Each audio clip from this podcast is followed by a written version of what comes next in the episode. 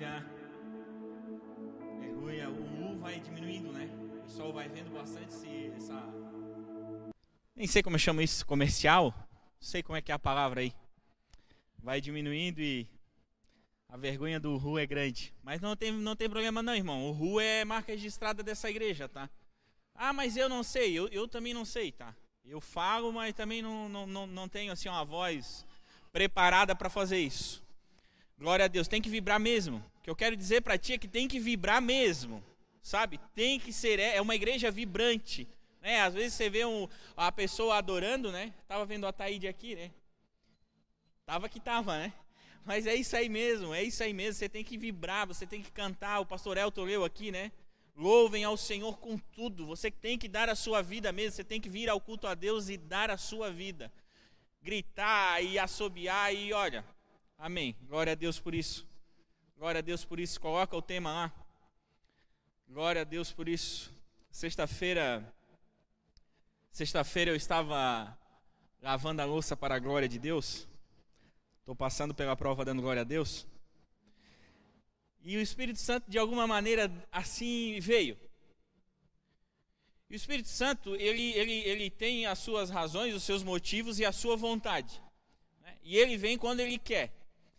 E quando ele vem, independente de onde você está, você tem que, você deve, né? Às vezes a gente não consegue, às vezes a gente tenta se conter por causa do ambiente que a gente está. Mas como eu estava dentro de casa, glória a Deus, ali intertido, eu senti uma alegria, falei uma língua estranha. Mas ao mesmo tempo que veio uma alegria, veio uma angústia. Você já sentiu uma, uma alegria angustiada?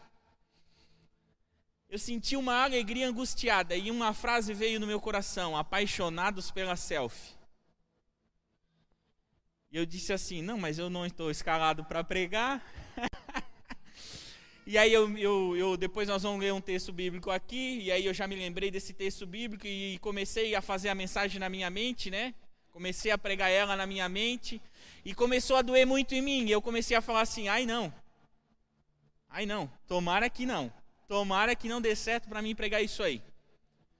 Porque no nosso relacionamento com Deus que a gente vai, né, amadurecendo em Deus, a gente vai percebendo que o que eu mais tenho orado todos os dias é assim, ó, me guarda a minha boca.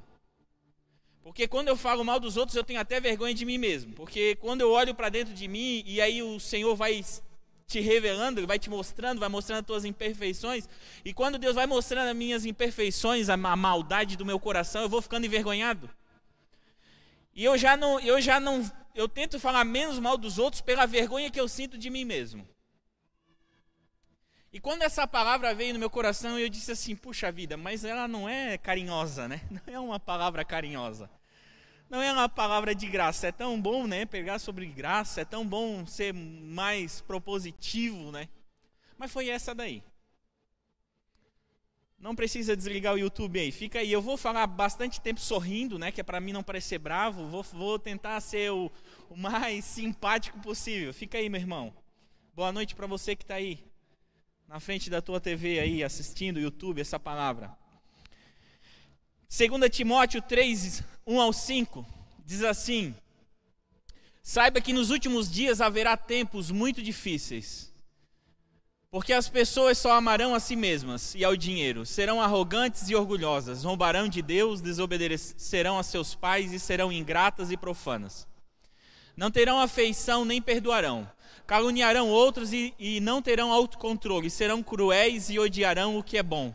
Trairão os amigos, serão imprudentes e cheias de si, e amarão os prazeres em vez de amar a Deus. Serão religiosas apenas na aparência, mas rejeitarão o poder capaz de lhes dar a verdadeira devoção. Eu amo a NVT. Fique longe de gente assim. Apaixonados pela selfie. Sabe selfie? Selfie S-E-L-F, é uma palavra em inglês que significa eu, eu mesmo. Aí colocaram o I-E ali, e aí ficou self, e é como se a gente dissesse euzinho. Então, essa pregação não é para falar que você não pode tirar selfie, nem que tirar selfie é pecado, tá? Fica tranquilo, continua tirando tuas selfies. Mas é que combina, né? Sabe que combinou assim? Te pegou, te gerou uma curiosidade, não te gerou? Não deu um, né? Apaixonados pela selfie para fazer um marketing, depois ficar legal no YouTube lá, apaixonados pela selfie, o cara vai clicar, o pessoal quer mais view no YouTube. Poderia ser apaixonados por si mesmo. Tira a palavra selfie de lá, coloca apaixonados por si mesmo. O apóstolo Paulo está dizendo que nos últimos dias, nós estamos vivendo os últimos dias, já faz dois mil anos, né? Depois que Jesus ressuscitou, nós já estamos vivendo os últimos dias, faz dois mil anos. E cada vez mais que se passa isso, as coisas vão ficando mais difíceis. E aqui Paulo fala para Timóteo um extrato daquilo que vai acontecer nesses últimos dias. E não é um extrato muito agradável de se ver. Eu gosto sempre de me contentar naquilo que o apóstolo João fala em Apocalipse, né? Quem é santo, santifique-se ainda. Quem é sujo, suje-se ainda. São, são sempre duas, né, são sempre duas vertentes a se seguir. Quer dizer, aqueles que, que o apóstolo Paulo está listando aí vão ficar cada vez piores, mas nós, graças a Deus, todos nós aqui, vamos nos santificar mais ainda. Vamos buscar e nos santificar e nos, e nos limpar pela palavra de Deus mais ainda. Então a, a Bíblia, o próprio Jesus e a Bíblia por completo, ela, ela, ela te mostra que você pode colocar pelo menos duas coisas no lugar de Deus. Você pode adorar pelo menos duas coisas. A primeira é você mesmo. A segunda é o seu dinheiro. Ou o dinheiro que você ainda não tem. Na verdade, não precisa nem ser seu. É o dinheiro mesmo. Jesus até fala disso. Ele diz: Você não pode servir a dois senhores né? ou há de aborrecer um, ou há de aborrecer outro. Você deve servir a Deus ou ao dinheiro. E a outra é você mesmo. E o problema de, de, de, nós mesmos estarmos no lugar, no lugar de Deus é que às vezes não é perceptível, já que eu me entronizei no lugar de Deus. E cada dia que vai passando, mais eu viro o centro da minha própria vida. E quando você vira o centro da sua própria vida, você traz dificuldades para você que não deveriam te dificultar. Por quê? Porque você está num lugar que não deveria estar. Você está num lugar que você não foi feito para estar. Você não foi feito para ser o centro da tua vida. Você não foi feito para ser a referência da sua própria vida. Você não foi colocado por Deus aí. Mas por causa do pecado, às vezes as situações da nossa vida, o nosso coração nos leva a esse lugar, a ocupar um lugar que não é nosso. Deus ordena que amemos, Deus ordena que o amemos acima de todas as coisas e que amemos ao nosso próximo como a nós mesmos. Mas se nós amamos a nós mesmos acima de tudo, não amaremos a Deus nem ao próximo. Então, qual é a problemática de eu ser o centro da minha própria vida? Porque se eu for o centro da minha própria vida, eu não consigo cumprir o maior mandamento e nem o segundo. Porque quando eu me amo, quando eu estou no centro da minha vida, Deus não está naquele centro. E se eu ocupo aquilo que era para Deus ocupar, para quem eu oro? Quem eu busco? Por que, que há tanta frustração no nosso coração, às vezes, por não conseguirmos algo? Por que, que algumas coisas na nossa vida dão errado e a gente se frustra tanto? Porque nós somos o centro da nossa esperança. E quando não há forças nem capacidade em nós, e quando a gente não consegue desenvolver algo, algo de sucesso, não consegue ir para frente na nossa, na, na, numa empresa que a gente colocou, não consegue ir para frente nem no nosso casamento, não consegue ir para frente no relacionamento familiar, em todas as coisas que a gente decide fazer, quando isso não dá certo, há frustração no nosso coração. Por quê? Porque eu não consegui fazer. E eu depositei toda a minha fé em mim mesmo. Às vezes a gente tenta buscar de alguma maneira mais fé. Só que você só consegue achar mais fé quando Deus está corretamente colocado no teu coração. Porque se há alguma coisa de você dentro do teu coração ocupando o lugar de Deus, não tem como você ter fé. Você teria fé em ti mesmo. E aí você começa às vezes a olhar para o teu passado e ver questões que não foram.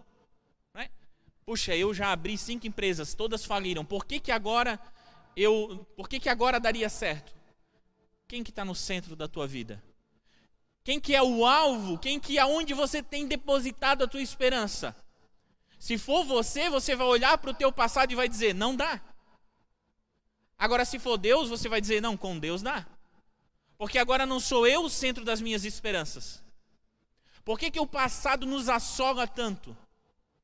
O passado nos assola tanto quando Deus não está entronizado no nosso coração. Porque quando Deus está entronizado no centro do nosso coração, acima de tudo e de todos, é só a Ele que você espera. É só nele que você confia. Não são nas circunstâncias, não são naquilo que está acontecendo na tua vida, não são no, poxa, cara, colocaram, olha, eu já eu já apostei nessa pessoa dez vezes, não vou apostar mais uma vez. Aposta mais uma vez. Igual aquele agricultor, né? Que disse: Não, deixa mais esse ano, deixa que eu vou cuidar dessa planta mais esse ano. Me dá mais um ano, por quê? Porque eu tenho esperança.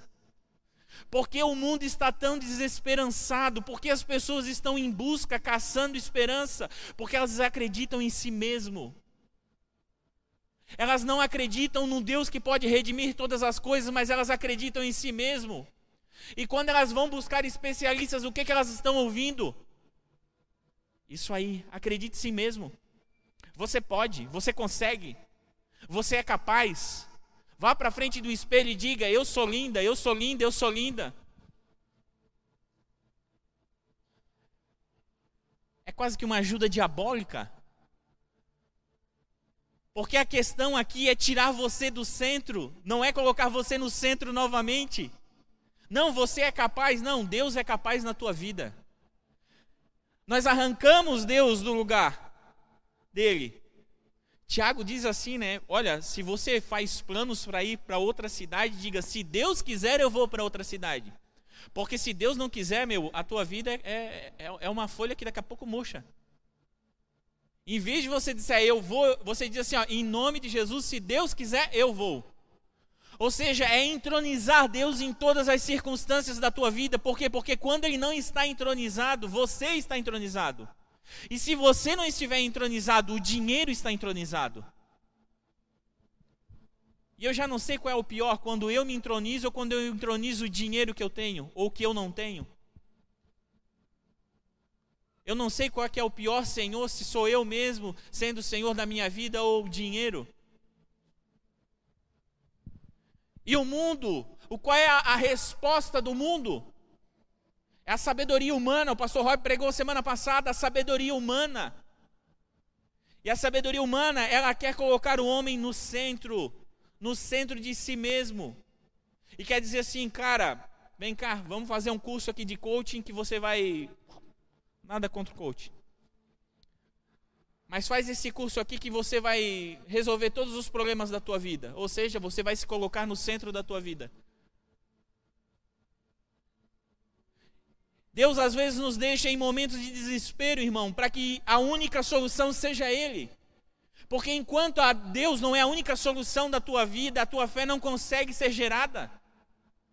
Enquanto você ainda tem esperanças que você vai conseguir resolver as situações da tua vida, não há geração de fé no teu coração, mas quando você fica em suspenso, quando você é igual ao apóstolo Pedro que sai do barco e vai andar sobre as águas, ou é Jesus ou é Jesus. E às vezes a gente passa por essas situações. E o nosso coração sempre busca segurança. Inconscientemente, a nossa mente está sempre à procura de algo que possa nos segurar. Mas nós não temos o poder da vida. Nós não somos sustentadores de nós mesmos. E quando eu me entronizo, eu acho que eu estou seguro por causa da capacidade que eu tenho, por causa do dinheiro que eu tenho. Eu caio num alto engano e eu começo a me entronizar no lugar de Deus.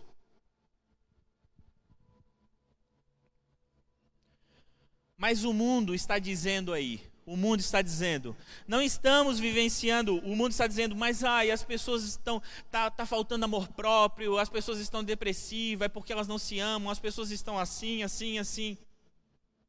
Mas o que, que a Bíblia diz? não estamos vivenciando uma falta de amor próprio, mas uma falta de amor ao próximo. Irmão, as pessoas já se amam demais, irmão. Você já se ama demais. Eu me amo demais, irmão. Eu passo na frente do espelho e eu falo, eu sou bonito mesmo. Tu pode me chamar de feio quanto tu quiser, eu me acho bonito e, e acho que eu sou bonito mesmo. Nada me tira essa verdade do coração. Você já se ama demais. O apóstolo Paulo, lá em, Efésios capítulo 5, quando ele está ensinando sobre o casamento, ele fala que o homem deve cuidar da mulher e amá-la como a si mesmo. Porque ele diz: ninguém, né, ninguém abomina a própria carne, ninguém destrói o próprio corpo. Antes, cuida de si mesmo. Às vezes as pessoas são, são tratadas como se elas fossem, sei lá, loucas. E aí eu me lembro da minha avó dizendo assim: dá dinheiro, vê se ele rasga. Não rasga? Então não é louco. Por que ele está tratando como louco? E aí você começa a ter pena, né? Um sentimento terrível, pena. Você começa a ter pena das pessoas. E aí você diz, ai, você tem que se amar. Você tem que. Não, não, irmão, não tem que se amar, não. Já se ama demais. E é por isso que está nessa autocomiseração, nessa autopiedade. Você precisa se valorizar, mas não se amar. Você precisa tirar a sua vida do centro dela mesma. As pessoas às vezes entram num, num, num, num ciclo de autocomiseração esperando, esperando louvor de alguém. Sabe, no colégio, aquela menina linda, no meu colégio não tinha. A minha esposa não estudava naquele colégio. Mas tinha uma menina linda no, no, no colégio, cabelão bonito, ela entrava na sala toda maquiada, bonita, e ela dizia assim: ai, ai, como eu tô feia hoje.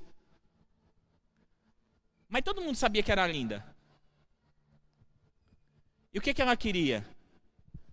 Ela queria que alguém dissesse: Para, tu tá linda.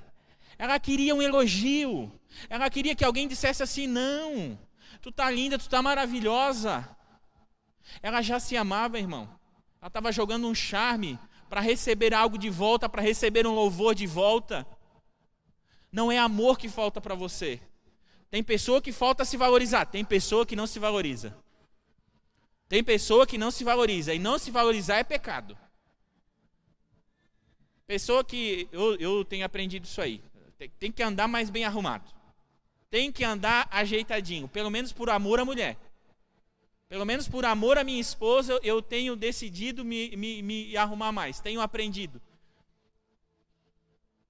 Porque eu tenho que valorizar. Por quê? Porque eu sou filho de Deus. Não é eu que tenho valor, é Ele que me dá valor. E se Ele me dá valor, eu preciso valorizar aquilo que Deus valoriza.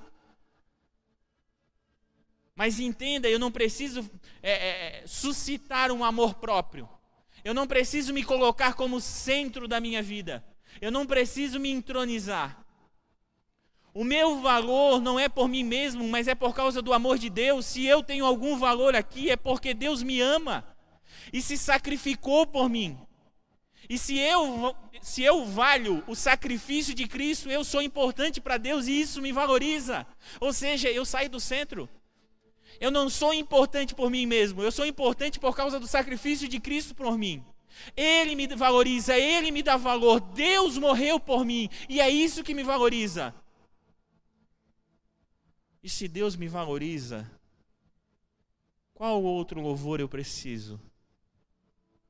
Se Deus me valoriza, por que, que meu coração busca louvor de outras pessoas?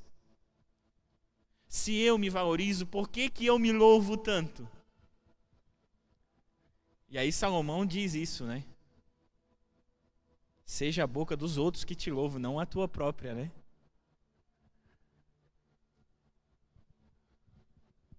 A fonte do teu valor é o amor de Deus. Desvalorizar-se é desprezar o amor divino em sua vida. As pessoas têm se desvalorizado pelo excessivo amor próprio. Não aceitam ser o que são nem ter o que têm. As pessoas hoje, elas não aceitam ser o que são e nem ter o que têm. E isso não tem nada a ver com não ter amor próprio. Isso, na verdade, tem a ver com ter amor excessivo a si mesmo. E às vezes a gente né, na nossa autocomiseração, a gente diz assim: puxa, mas eu mereci aquilo, e tal fulano tem isso, por que, que eu também não tenho? Por que, que tu merecia? Conta para mim. Poxa, mas aquele tem isso e tem aquilo, aquela outra pessoa é bem sucedida nisso, por que, que eu não tenho? Eu, eu lutei e por que, que eu não tenho? E por que, que tu deveria ter? Você tem. Será você é privilegiado? Você é queridinho de Deus? Você tem algo a mais que a gente não sabe? Por que, que eu deveria ter coisas que as outras pessoas têm? Por que, que não há contentamento no meu coração com aquilo que eu tenho e aquilo que eu sou? Porque eu me amo demais, eu sou muito apegado a mim mesmo. E quando tocam naquilo que eu sou apegado, é engraçado isso. Quando tocam naquilo que você é apegado, ou você briga ou você tenta se desfazer daquilo. Você nunca se desfaz daquilo que, que nunca desfaz daquilo que você não é apegado.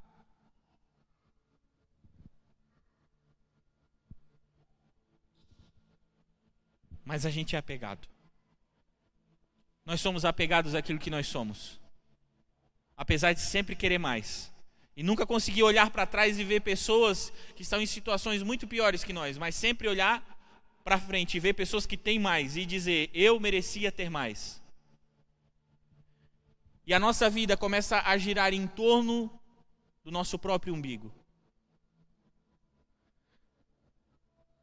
O apóstolo Paulo fala isso. Contentamento. Contentamento. Mas, irmão, eu, eu não devo buscar novas coisas? Sim. Você deve buscar ganhar, conquistar, você deve buscar sim, mas você deve ser contente com tudo que você tem hoje.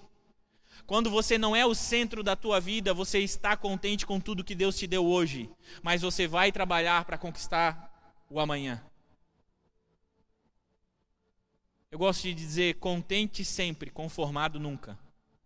O apóstolo Paulo diz, né, não vos conformeis, mas em tudo da graça. O diabo não está interessado em te fazer um adorador dele, mas em te fazer um adorador de si mesmo. É engraçado, às vezes as pessoas falam da marca da besta como se, né, se a gente fosse forçado a receber a marca da besta, e aí fica uma discussão que já, já está há séculos aí sendo discutido como se as pessoas fossem forçadas a ter e nem soubesse que, o que era. Como se o, se o diabo estivesse interessado em te fazer virar um satanista. Mas a estratégia do diabo não, nunca foi fazer com que você adore a ele. Sempre foi fazer com que você adore a si mesmo. É muito mais fácil. É muito mais simples para ele. É muito mais fácil e é muito mais imperceptível para você.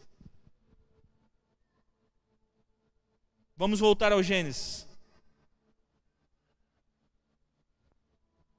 1 João capítulo 2 diz assim: Porque o mundo oferece apenas o desejo intenso por prazer físico, o desejo intenso por tudo que vemos e o orgulho de nossas realizações e bens.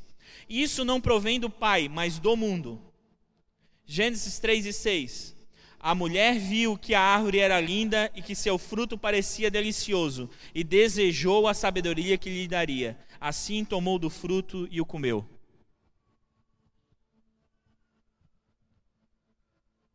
Próximo. Desejo dos olhos. João está falando do desejo dos olhos. E Gênesis 3 e 6 está dizendo: Viu que a árvore era linda viu que a árvore era linda.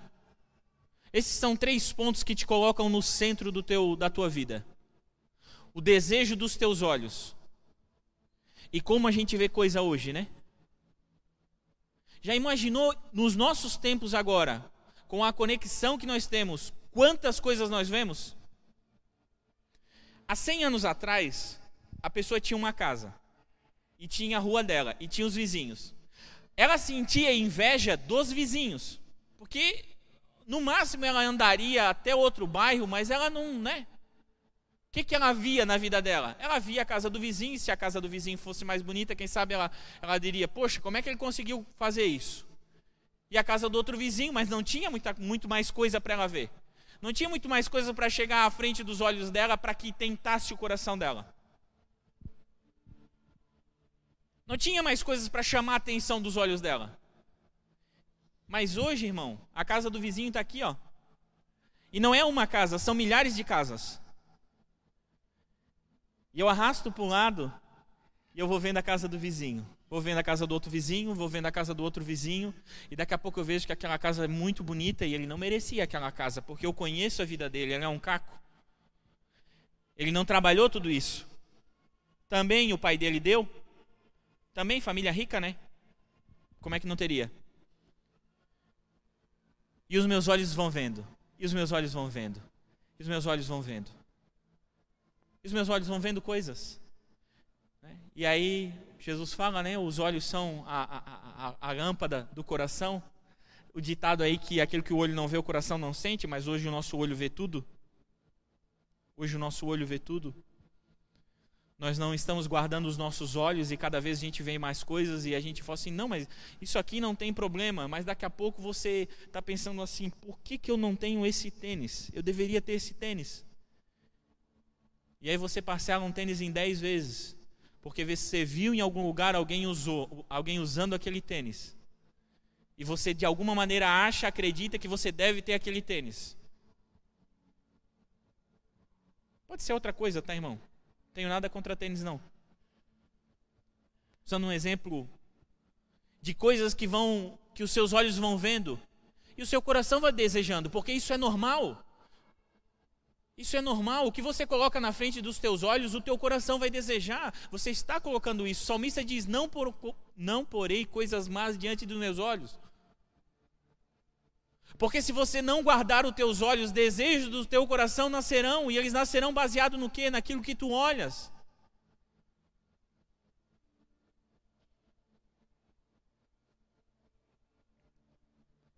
Aí tá lá a mulher magrinha de morrer, linda, você, tadinha de você, né? Trabalha o dia inteiro, tem cinco filhos, tem que cuidar de um monte de coisa. E ainda vai lá para frente se culpar porque não é magrinha de morrer igual a mulher que nem filho tem. Que não sabe cuidar de ninguém a não ser em si. Que o corpo é o próprio Deus. E aí fica se culpando e dizendo: Meu Deus, por que, que eu não tenho esse corpo? Gente, E aí o coração vai se enchendo de culpa, porque você fala assim, mas, mas ela está dizendo que é tão fácil. Ela está falando aqui, ó, arrasta para cima, compra o meu curso que em 21 dias tu vai emagrecer. Não emagrece, irmão. Me traz esse cara que emagreceu em 21 dias. Depois ganha tudo de novo. Eu já tentei.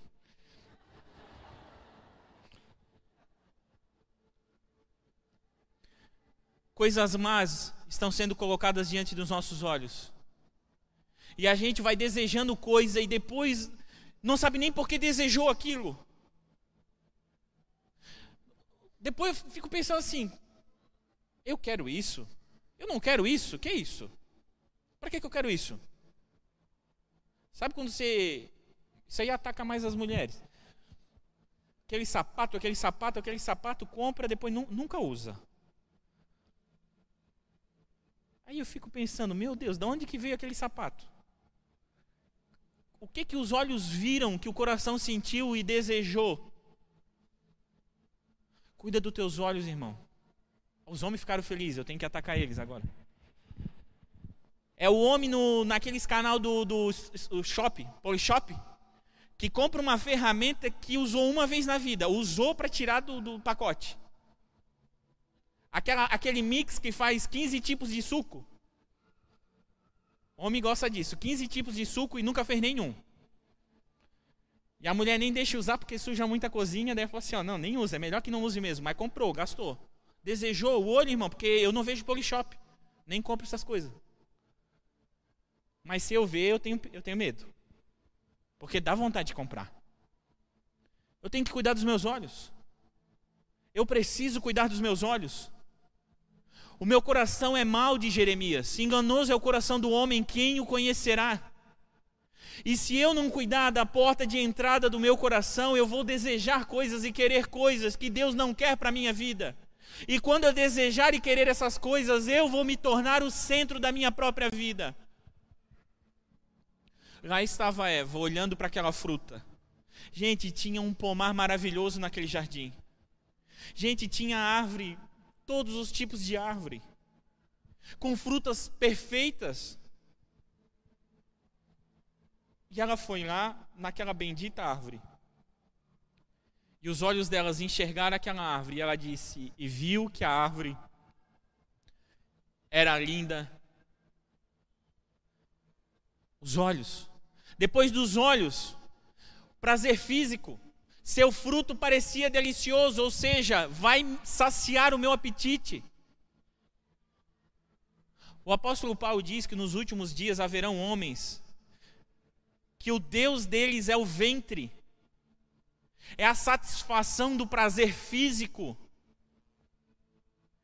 E o mundo está assim, irmão, todas as pessoas estão buscando prazer físico. As mulheres não querem mais engravidar por quê? Porque vai destruir o meu corpo, porque não sei o quê, não sei o quê, não sei o quê. É mandamento de Deus. Deus é que diz, multiplica. E as pessoas vão assim: não, não vou fazer porque vai estragar. Depois eu não consigo voltar. E deixa de seguir um mandamento primordial de Deus. E as pessoas gastam fortunas para ter algum prazer físico. E todo, todas as propagandas, tudo que, que comerciais de televisão, de internet, tudo giram em torno de um prazer. Alguma coisa vai ser satisfeita. E eu não sei se você sabe, irmão, mas você compra coisas pensando que elas automaticamente vão se tornar automáticas na tua vida só porque tu comprou. Do tipo assim, eu vou comprar esse livro, nunca, não leu, tá? Cinco anos com o livro, nunca leu aquele livro, mas comprou pensando que né? A simples propaganda, o simples título já vai fazer um efeito imediato. E a gente gasta dinheiro com aquilo que não é pão, como diz Isaías, com aquilo que não vai edificar a nossa vida, com aquilo que de alguma maneira a gente acha que vai trazer algum prazer físico e às vezes nem usufrui daquilo, mas pela simples propaganda, pelo simples comercial, pelos desejos do nosso olho. Cuida do teu olho, irmão. Cuida do teu olho. Cuida do teu olho, irmão. Tem lugar que tem que baixar a cabeça mesmo. Tem, que, tem lugar que não dá mais para a gente ir. Tem lugar que a gente deve evitar. Tem, tem coisas que a gente deve cuidar. Tiago diz para a gente fugir da aparência do mal aparência, não é nem o mal em si, mas é a aparência. Tem coisas que você sabe que vão te levar a outro lugar.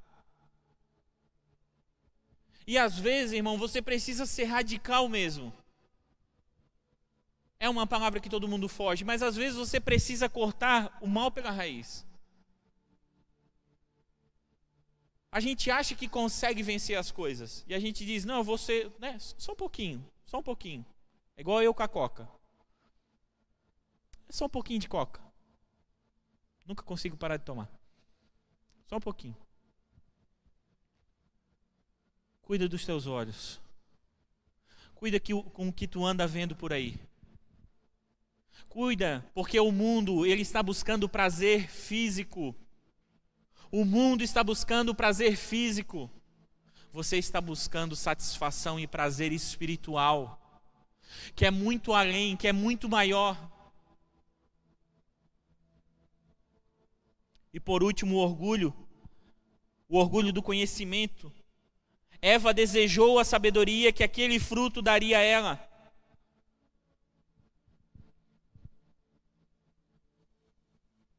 O conhecimento humano, conhecimento terreno, o orgulho de capacidades que você tem, o orgulho de, de, de acreditar que você está onde está porque você mesmo conseguiu se colocar ali o orgulho de ser o centro da tua própria vida.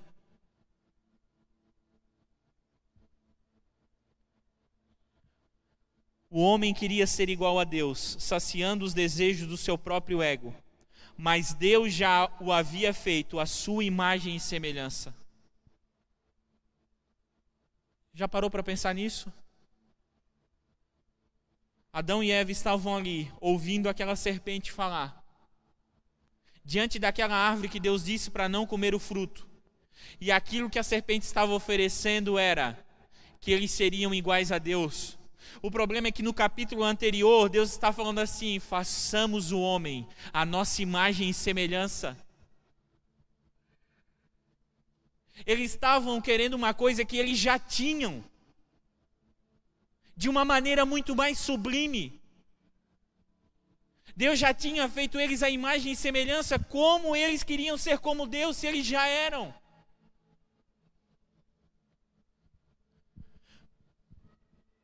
E às vezes a gente vive uma vida buscando prazeres terrenos, acreditando que isso vai trazer satisfação para o nosso coração. E a gente diz: Eu vou ter alegria quando eu tiver uma casa, eu vou ter alegria quando eu tiver um carro, eu vou ter alegria quando eu tiver roupas boas para vestir, eu vou ter alegria quando isso, quando aquilo. E essa alegria nunca chega, esse coração nunca se sacia, porque ele está procurando coisas e o que ele deve buscar? Amar a Deus sobre todas as coisas. Amar a Deus sobre todas as coisas.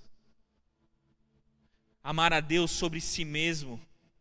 Deus deseja que desfrutamos de Sua natureza. Para isso é preciso que abandonemos a nossa velha natureza. E para concluir, para a gente não. O que, que eu faço com isso tudo, Neto? Já entendi que às vezes eu me amo demais. Já entendi que o meu maior problema é me amar demais, não me amar de menos. Meu maior problema é às vezes não amar a Deus acima do que eu amo. Meu maior problema é não amar o meu próximo mais do que eu me amo. E considerá-lo e valorizá-lo mais do que a mim mesmo. E às vezes a gente pensa que isso é o caminho errado, que isso vai nos trazer tristeza, frustração, quando na verdade isso vai trazer frustração. Melhor é dar do que receber de Jesus.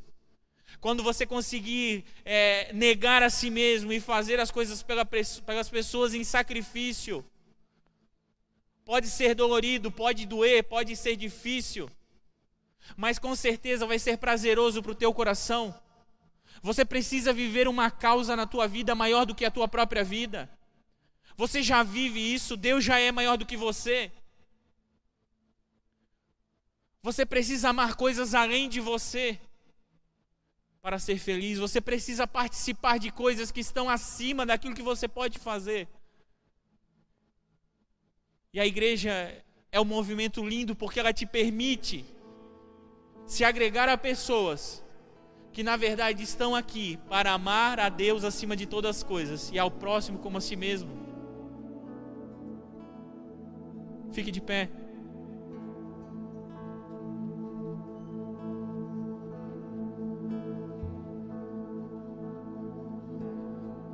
Deus está te chamando a ser apaixonado por Ele.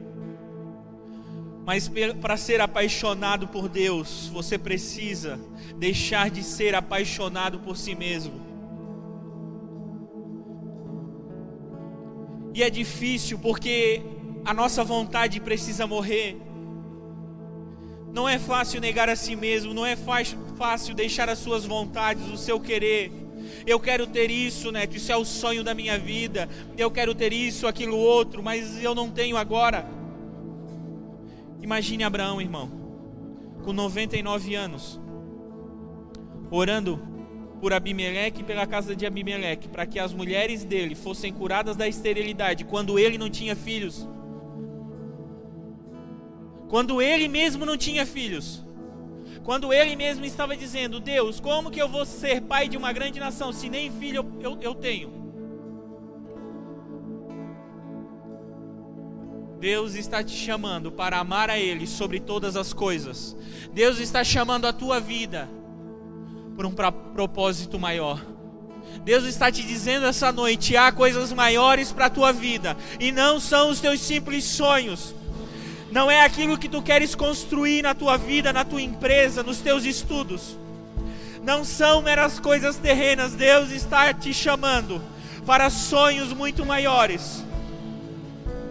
Deus está buscando um coração, corações que sonhem de maneira maior, por um propósito maior. Deus está chamando pessoas que queiram amar a Ele sobre todas as coisas. E como o amor a Deus sobre todas as coisas vai ser evidenciado quando eu me sacrificar pelo meu próximo. Feche os teus olhos. Pode cantar, nações. Pai, Pai, em nome de Jesus, em nome de Jesus. Em nome de Jesus, em nome de Jesus, em nome de Jesus, eu abençoo teus filhos. Em nome de Jesus, Senhor, que haja discernimento no coração dos teus filhos. Que haja discernimento, Senhor, sobre as paixões do nosso coração, sobre onde temos derramado os nossos corações. Que haja discernimento, Senhor, sobre o que estamos olhando, Senhor, o que estamos colocando à frente dos nossos olhos.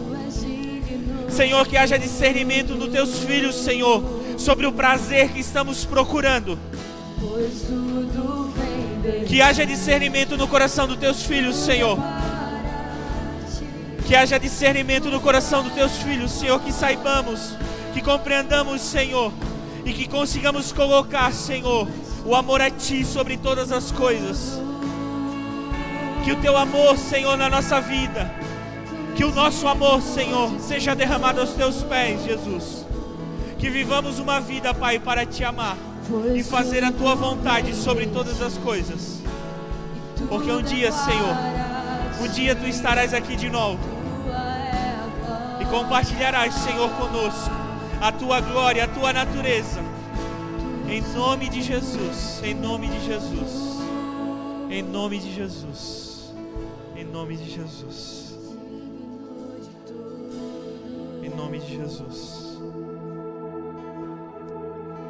Há alguém aqui essa noite que ainda não confessou Jesus publicamente, que deseja confessar Jesus publicamente, levante a sua mão. Se você deseja confessar Jesus publicamente, dizer a Ele que você o ama sobre todas as coisas, há alguém aqui hoje?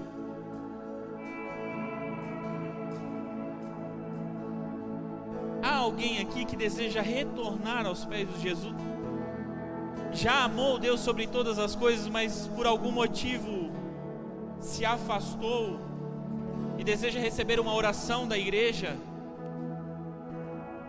para uma reconciliação, alguém levante as mãos.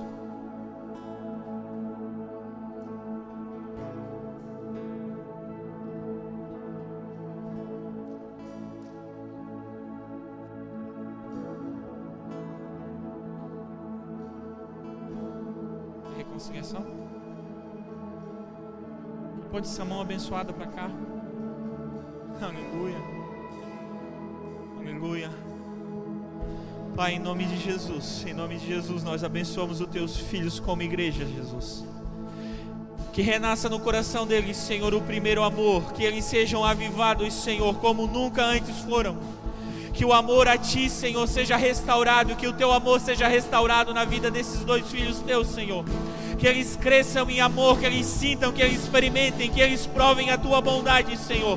E que nessa caminhada, Senhor, eles consigam caminhar com mais firmeza, porque tu és um Deus que restaura a vida, Senhor, dos teus filhos. Em nome de Jesus, como igreja, Senhor, nós abençoamos os teus filhos e declaramos sobre eles, Senhor, bênçãos sem medidas. Em nome de Jesus. Em nome de Jesus. Em nome de Jesus vem de ti, tudo é para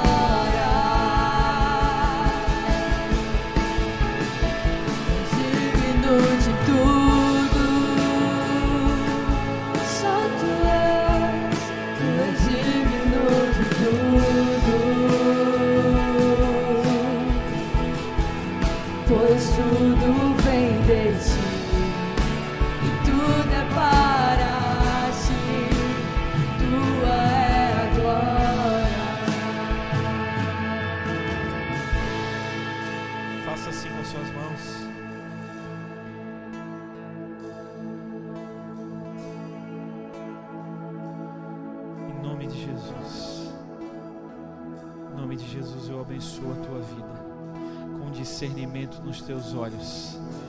Que essa seja uma semana de perceber tudo que é errado, tudo que é mal, tudo que é pecado e você tem colocado à frente dos teus olhos que o Espírito Santo que o Espírito Santo fale ao teu coração e guarde os teus olhos e os teus ouvidos, as portas do teu coração.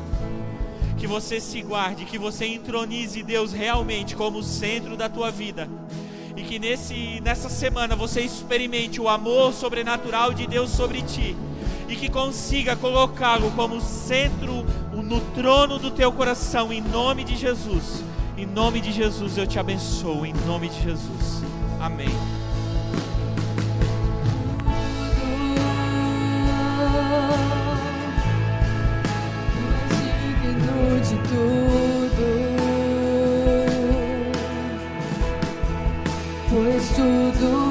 Vem de